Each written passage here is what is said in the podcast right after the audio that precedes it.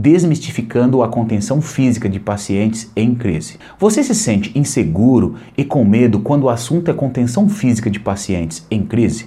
Você já foi agredido por um paciente em crise? Já precisou conter um paciente e não tinha ideia como fazer? Vamos desfazer alguns paradigmas sobre a contenção física de pacientes em crise.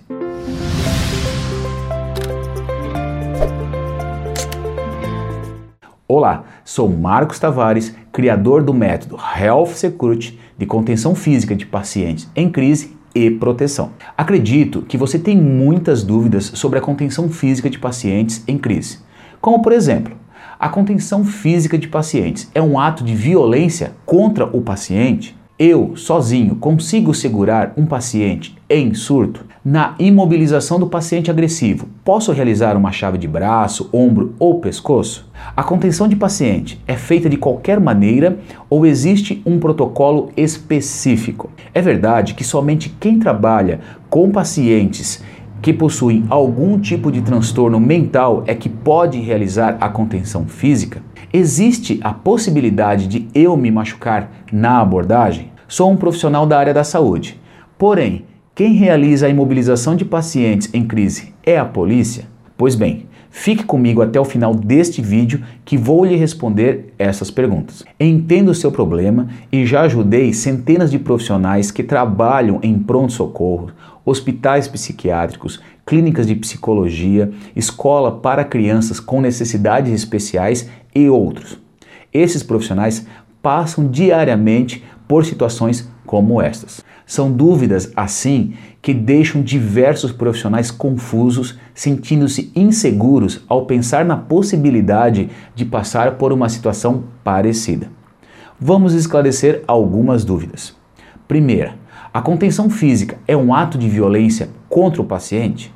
Não, sem dúvida nenhuma. A contenção física terapêutica de pacientes é uma abordagem realizada por profissionais capacitadas prescrita por um médico e gosto de colocar que é um ato de amor, pois estes profissionais estão realizando uma tarefa muito difícil, com o enfoque de cuidar do paciente que perdeu a sua saúde mental. 2. Eu sozinho consigo segurar um paciente em surto?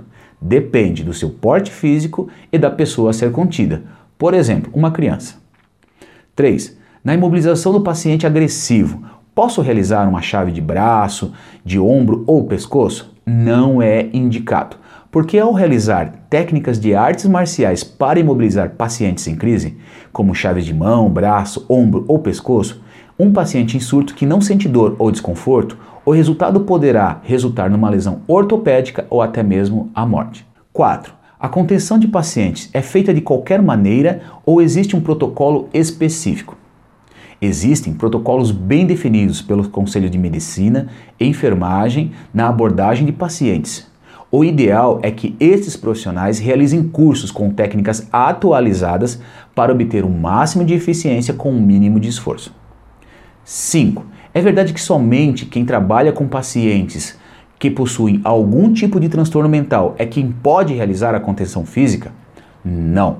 Em ambientes da área da saúde, acredito que todos deveriam ter este conhecimento, pois cada vez mais temos casos de pessoas entrando em crise por problemas comuns em nossa sociedade, como estresse, ansiedade e outros. Acredito também que profissionais da área de segurança pública deveriam ter este conhecimento.